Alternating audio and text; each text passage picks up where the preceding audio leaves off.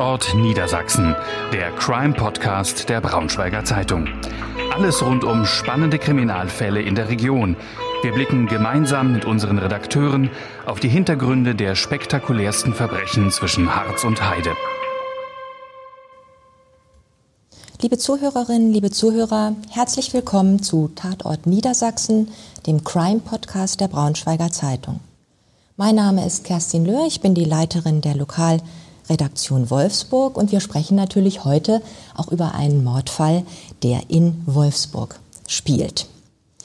Dazu sitzt mir gegenüber mit gehörigem Corona-Abstand und geöffneten Fenstern, was vielleicht dazu führen kann, dass mal die eine oder andere äh, Glocke läutet oder ein Polizeiauto vorbeifährt. Das passt. Insofern hier sitzt mir gegenüber im Pressehaus in der Braunschweiger Innenstadt Sven Marco Klaus, der Sprecher der Polizeiinspektion Wolfsburg-Helmstedt. Wir kennen uns schon sehr lange und duzen uns daher auch. Lieber Sven Marco, schön, dass du heute hier bist und dass wir über diesen ja doch sehr, sehr grausamen Mord sprechen können. Und bevor wir loslegen, denke ich, stell du dich doch noch mal kurz vor, das kannst du besser als ich. Ja, Sven Marco Klaus, Sprecher der Polizei Wolfsburg-Helmstedt und ich arbeite schon seit 25 Jahren in diesem Amt, habe, und das kann man glaube ich nach so langer Zeit sagen, reichlich Erfahrung in dem Bereich.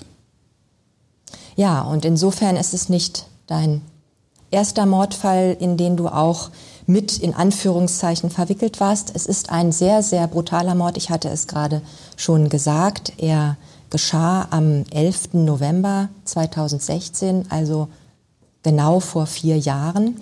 Und ich kann mich tatsächlich auch ganz gut an jenen Freitagabend erinnern. Ich war nämlich privat eingeladen. Wir saßen im Restaurant, das Essen stand auf dem Tisch und da klingelte das Handy. Und wenn zu einer solchen Zeit die Nummer der Polizei auf meinem Display erscheint, dann weiß ich, irgendetwas ist passiert. Und so war es auch. Eine Prostituierte war in einem kleinen, abgelegenen Bordell, von dem ich damals noch gar nichts gehört hatte, Sandy in Vorsfelde, das ist ein Stadtteil von Wolfsburg, ermordet aufgefunden worden. Vielleicht kannst du mal erzählen, wie euch die Nachricht von diesem Tod der Prostituierten erreicht hat und wie das in solchem Fall bei der Polizei dann weitergeht. Ja, uns erreichte die Nachricht auch telefonisch um 15 Uhr etwa. Und dann muss man sich das so vorstellen, dass dieser Notruf natürlich in der Einsatzzentrale der Polizei eingeht und danach die ersten Kräfte entsendet werden, die zunächst erstmal das überprüfen, was da im Notruf gesagt wird. Wenn sich dann bestätigt tatsächlich, wir haben ein Tötungsdelikt, dann läuft natürlich eine vorgeplante Maschinerie an. Das heißt, äh, die Zuständigen aus dem ersten Fachkommissariat werden alarmiert aus dem zentralen Kriminaldienst. Gleichzeitig muss die Spurensicherung alarmiert werden, so dass wir versuchen dann natürlich möglichst viele Kolleginnen und Kollegen zu dem Tatort zu bekommen oder in die Nähe, um Spuren zu sichern, um erste Befragungen der Anwohner, Zeugen zu machen. Also da läuft eine ganze Menge an, die zu diesem Zeitpunkt dann auch gleich loslegen. Hm, wie war denn das? Bist du selbst eigentlich an diesem Freitag auch mit am Tatort gewesen? Ich weiß, wir haben, weil es dann eben auch relativ spät war, noch einen Fotografen rausgeschickt, aber einen Redakteur nicht. Ja, das ist davon abhängig, ob dann tatsächlich an Ort und Stelle, so halte ich das zumindest immer auch wirklich Medienaufkommen ist, äh, wenn tatsächlich schon Reporter, Fernsehteams, Kamerateams an Ort und Stelle sind, dann fahre ich natürlich raus, um auch als Ansprechpartner vor Ort zu agieren. Aber letztendlich in diesem Fall ist es nicht so gewesen. Insofern bin ich auch gar nicht an Ort und Stelle gewesen. Mhm. Mord ist immer alles andere als Alltag, auch bei euch. Du hast es ja schon gesagt, dass alle Kräfte dann zusammengezogen werden. Aber was ist denn vielleicht, um mal jetzt uns dem Fall ein bisschen zu nähern, aus Polizeisicht das Besondere an dieser Tat, die da geschah? Also hier war ja von Anfang an klar, dass das Opfer eine Prostituierte ist und Da läuft natürlich äh, im Hinterkopf einiges ab. Prostituierte weiß man, dass die auch nur wenige Zeit immer an einem Ort sind und dann auch an anderen Stellen in der Bundesrepublik Deutschland arbeiten. Äh, insofern äh, hat man im Hinterkopf, dass grundsätzlich bei Tötungsdelikten, das ist so ein, so ein Wert aus kriminalistischer Erfahrung, 80 bis 90 Prozent eben Beziehungstaten sind. Das vorausgesetzt weiß man, dass das hier gleich von vornherein schon mal schwierige Ermittlungen werden. Und das hat sich dann auch gerade in den ersten Stunden danach auch relativ schnell bestätigt. Denn die Getötete, und das hat sich das dann an dem Nachmittag schon gezeigt, war erst wenige Tage in Wolfsburg. Hm, hatte sie denn überhaupt Kontakte hier? Wie ist das so in der, sage ich mal, prostituierten ähm, Szene? Und ähm, ich, sie hieß ja Romery, ähm, kam aus der Dominikanischen Republik. Wie erreicht man dann die Familie oder Freunde? Wie geht ihr da vor? Natürlich hat sie hier in Wolfsburg noch keine Kontakte gehabt, außer zu dem Vermieter dieses Bordells. Ähm, sie hat aber auf alle Fälle zu einer befreundeten Prostituierten, die nicht aus Wolfsburg kommt, Kontakt per Messenger gehabt, die sich dann auch immer ausgetauscht haben. Insofern ist schon mal das, wenn man davon ausgeht, dass es eine Beziehungstat gibt, relativ eindeutig. Sie hat hier in der Stadt in Wolfsburg wenige Kontakte gehabt. Nochmal ein Indiz dafür, dass es wirklich von Anfang an gleich schwierige Ermittlungen waren. Mhm.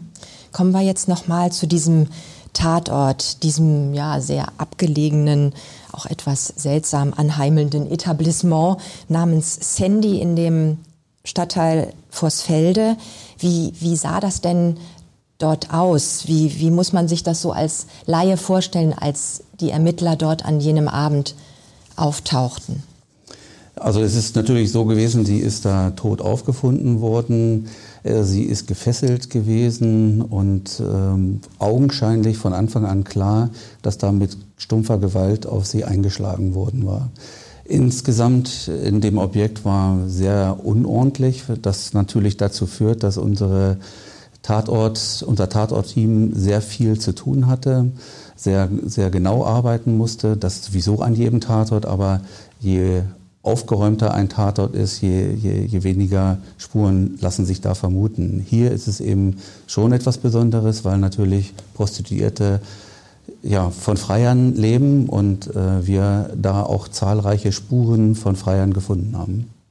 Mhm. Bevor wir jetzt vielleicht auf die Freier, was ja tatsächlich auch ein sehr spannender Aspekt dieser, äh, dieses Falls ist, ähm, gleich am ersten Tag wurde ja diese MOKO, die Mordkommission, ähm, gebildet. Von der Spurensuche hast du ja schon erzählt, aber das ist ja nicht alles, was so eine Mordkommission macht. Vielleicht kannst du noch mal kurz erklären, wie, wie arbeiten äh, die Ermittler in so einer Mordkommission.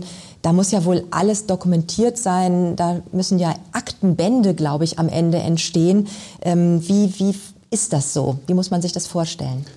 Ja, es ist nicht so, wie man das möglicherweise aus Fernsehfilmen kennt. Da muss man ja schon mal froh sein, wenn eine Kommissarin oder ein Kommissar einen, einen Notizblock in der Hand hat und sich was aufschreibt. Wir natürlich dokumentieren alles peinlich genau, um es auch gerichtsverwertbar zu haben.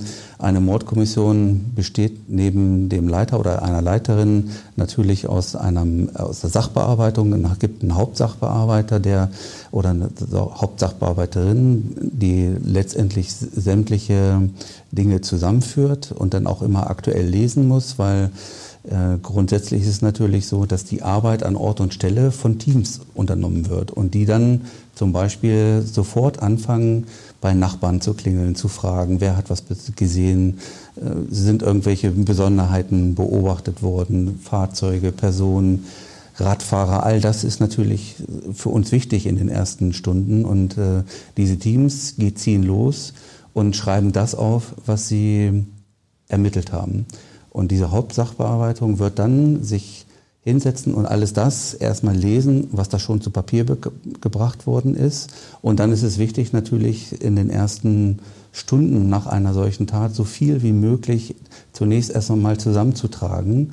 Und das Prinzip einer Mordkommission ist es dann auf alle Fälle, dass alle die in einer Mordkommission sind, dann auch auf dem gleichen Stand sind. Also es gibt also regelmäßig Besprechungen, wo man sich austauscht, um dann auch wirklich alle in die Lage zu versetzen, dann auch auf solche Dinge, die sie bei den Ermittlungen erleben, auf diese Dinge, die sie treffen, dann auch einordnen zu können. Also das ist das, was Polizeiarbeit, Teamarbeit eben ausmacht. Wir versuchen dieses Team der Mordkommission immer durch regelmäßige, tonusmäßige Besprechungen äh, immer auf einen Stand zu halten. Mhm.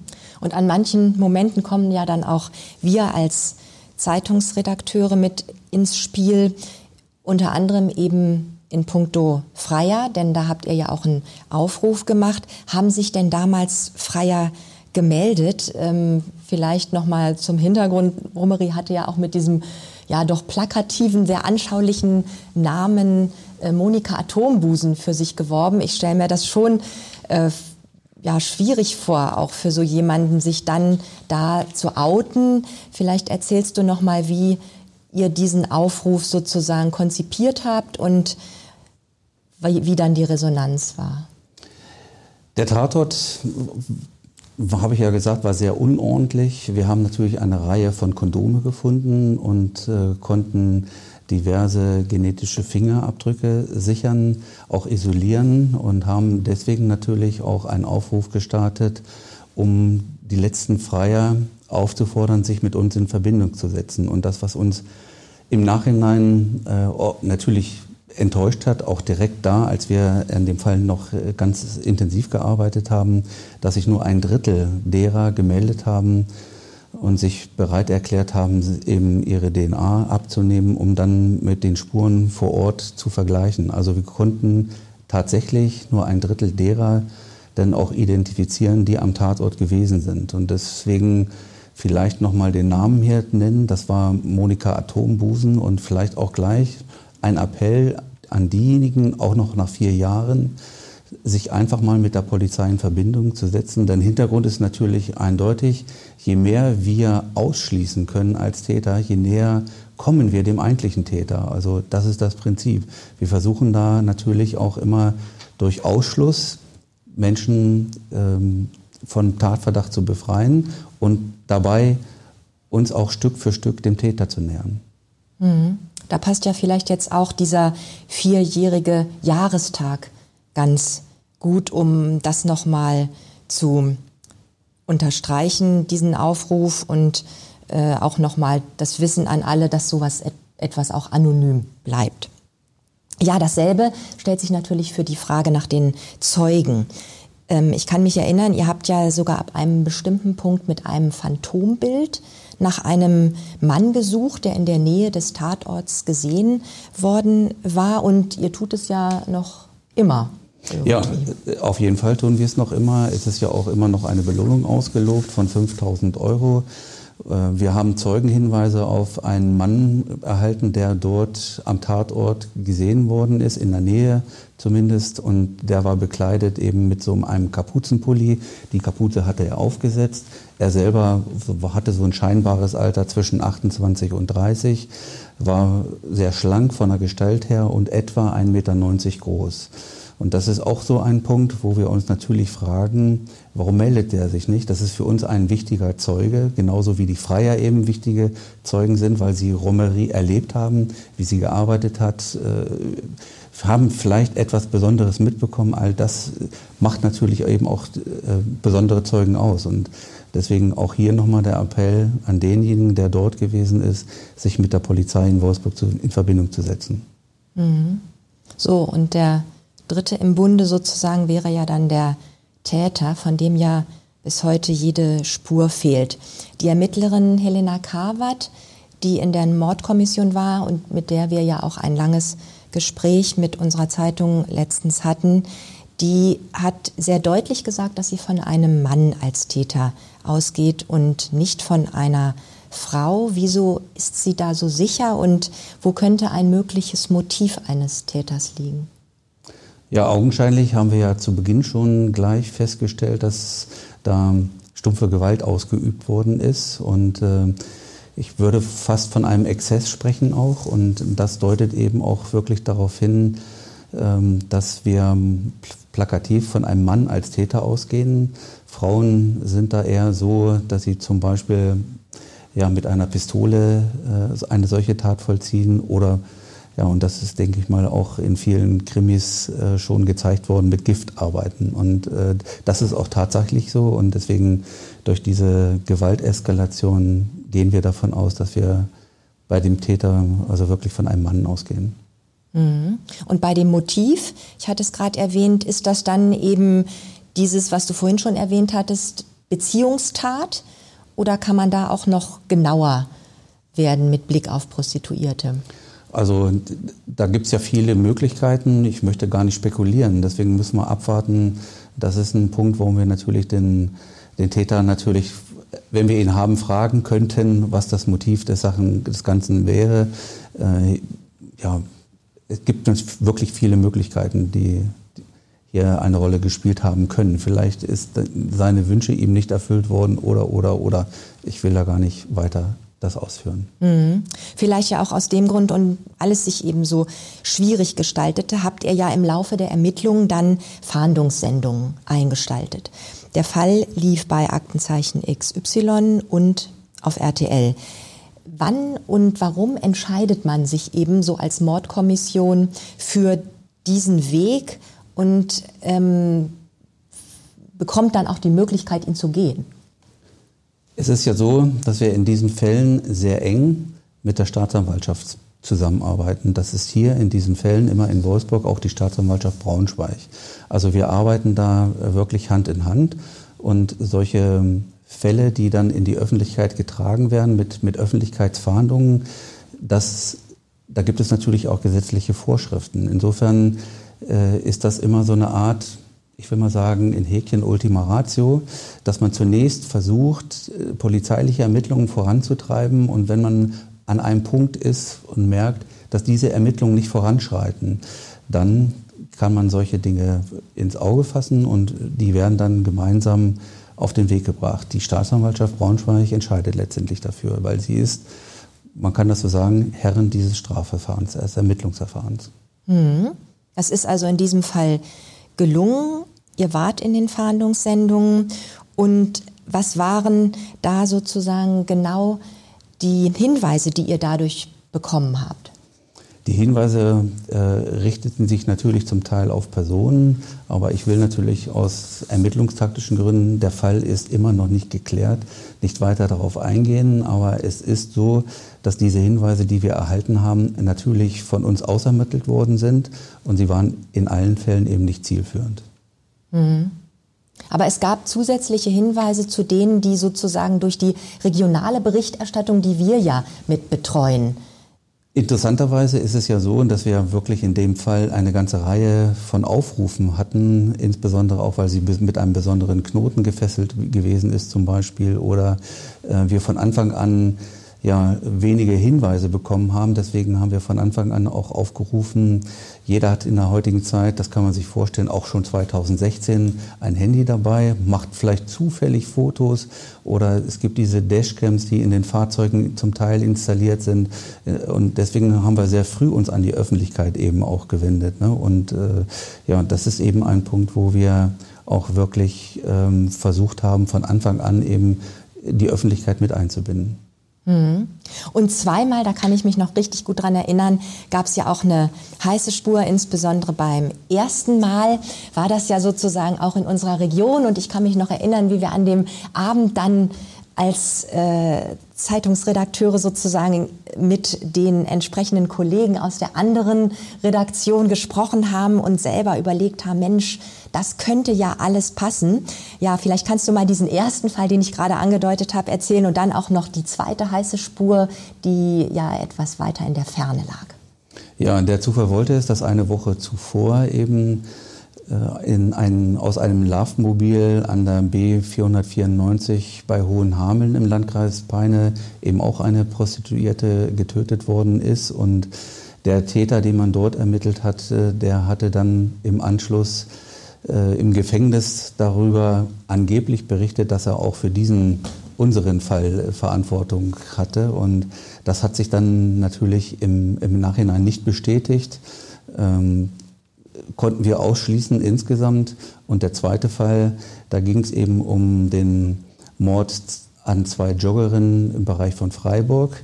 Und da spielte in diesem Fall eine Rolle ein Lastwagenfahrer.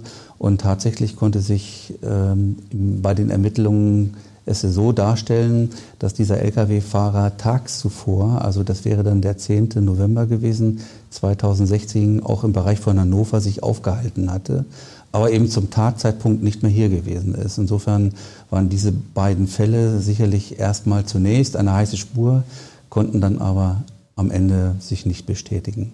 Naja, ich finde, da wird es so wirklich so wie in einem Krimi, den man äh, liest, wenn man sich diese heißen Spuren anguckt.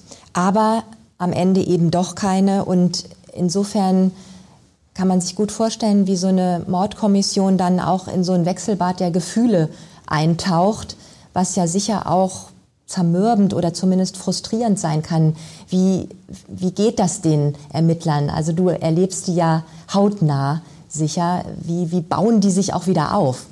Na nun, das ist einfach so, dass wir eine ganze Reihe, gerade in diesen Fällen ist es wichtig, sehr erfahrene Mitarbeiter auch immer und Mitarbeiterinnen einzusetzen. Und äh, es ist einfach so, natürlich hofft man mit jedem neuen Hinweis und äh, tatsächlich äh, muss man aber sagen, wenn sich ein, eine, ein Hinweis eben zerstreut hat, wenn also belegt ist, dass es nicht so zielführend ist, dann äh, muss man für sich auch immer sagen, so ein Ausschluss bringt uns wieder ein Stück näher zum Täter. Und insofern haben wir auch aus so einem in Häkchen nicht gekrönten Erfolg dann auch tatsächlich eine neue Motivation, dann weiterzumachen. Ah ja, schön, das mal so zu sehen. Und ähm, aber für mich immer noch eine sehr beeindruckende Sache, die die Ermittler da machen. Jetzt kommen wir noch zu dem nächsten Punkt. Wir haben ja hier mit einem Cold Case zu tun. Das heißt, irgendwann ist die Entscheidung gefallen, dass die Mordkommission aufgelöst wird und der Fall eben als ein solcher ungelöster Fall erstmal zu den Akten gelegt wird. Wann fällt so eine Entscheidung? Ja, unsere Teams sind, und wir haben in der Spitze etwa 30 Mitarbeiterinnen und Mitarbeiter gehabt in der Mordkommission, ähm, haben natürlich im Laufe der Zeit, im Laufe der Ermittlungen 320 Spuren gehabt, denen sie nachgegangen sind. Nicht gleich von Anfang an so viele, aber natürlich muss sich man das so vorstellen, dass man, wenn man einer Spur nachgeht, auch an einen Punkt möglicherweise kommt, wo sich weitere Spuren entwickeln, die dann auch wieder neu aufgemacht werden. Also alle Spuren, die wir hier nachgegangen sind, äh, werden zu Papier gebracht, werden ausermittelt und wenn sie nicht zielführend sind, und man kann sagen, in dem Fall haben wir ungefähr 30 äh, Aktenbände gefüllt, dann ist man irgendwann an einem Punkt, wo man entscheiden muss, braucht man diese große Anzahl der Mitarbeiter noch, um die restlichen Spuren dann auch wirklich abzuarbeiten oder auszuermitteln. Und ja, irgendwann ist man an dem Punkt, dass diese Spuren, die man hatte, dass man denen nachgegangen ist und es ergeben sich keine neuen Aspekte. Dementsprechend wird dann die Mordkommission schon von zu einem Zeitpunkt reduziert, möglicherweise nur noch von auf den, hier in dem Fall war es ja Helena Karwart als Leiterin, die Hauptsachbearbeitung und die Aktenhaltung inklusive sagen wir, der Asservatenverwaltung, dass die dann noch zusammen an dem Fall arbeiten, aber irgendwann ist es dann auch so, dass diese Mordkommission in Gänze aufgelöst wird und der Fall dann zwar noch in der Alltagsorganisation bei uns weiter im ersten Fachkommissariat weiter bearbeitet werden wird, denn es kann ja immer sein, Mord verjährt nicht, dass wir noch Hinweise bekommen und dann würden die Ermittlungen wieder aufleben. Mhm. Und ich fand, das hat man auch sehr schön in dem Gespräch mit Helena Kawat gemerkt, dass je länger wir eigentlich über diesen Fall gesprochen haben, man immer mehr spürte, wie das in ihr noch brodelt, wie da dieser Wille ist, diesen Täter noch zu finden. Und insofern ist das ja auch eine Hoffnung, die mit dem jetzigen ähm, Podcast und eben auch der Berichterstattung dann natürlich verbunden sein wird. Ja, es ist natürlich so, man als Polizeibeamter, und das beziehe ich mal auf mich, hat man natürlich diesen Beruf gewählt, um solche Dinge äh, aufzuklären, um anderen zu helfen. Und äh, von daher haben wir sehr viele Kolleginnen und Kollegen, die mit sehr viel Engagement an solchen Fällen arbeiten. Und das ist natürlich dann auch nur logisch, dass man nach einer solchen intensiven Zeit in einer Mordkommission die Dinge nicht sofort irgendwo vergessen kann. Und mit jedem Aspekt, der sich äh, irgendwann mal ergeben sollte, leben diese alten Erinnerungen wieder auf. Und äh, man hat diese Dinge, die man damals ermittelt hat, auch wieder sofort präsent. Also deswegen kann ich sie schon da voll nachvollziehen, dass da Helena Karwart äh, als Leiterin dieser Mordkommission natürlich da äh, auch sehr, sehr engagiert immer noch ist. Mhm. Du hattest es gesagt, Mord verliert nie. Ich denke, das ist ein sehr wichtiges Schlusswort. Ja, Sven Marco, an dieser Stelle ganz herzlichen Dank für den spannenden und aufschlussreichen Einblick in die Ermittlungsarbeit, den du uns hier gegeben hast. Ich finde, man kann sich nicht nur die Brutalität des Verbrechens äh, jetzt ganz gut vorstellen, sondern eben auch nachvollziehen, wie eben dieser Cold Case mit dem Wissen, dass dieser Täter noch irgendwo rumläuft, äh, eure Ermittler eben weiter umtreibt. Liebe Zuhörerinnen und Zuhörer, wir hoffen, es geht Ihnen ein bisschen ähnlich, sagen Danke fürs Dranbleiben und Tschüss bis zum nächsten Mal, wenn es wieder heißt Tatort Niedersachsen, der Crime Podcast der Braunschweiger Zeitung. Mehr Podcasts unserer Redaktion finden Sie unter braunschweiger-zeitung.de slash podcast.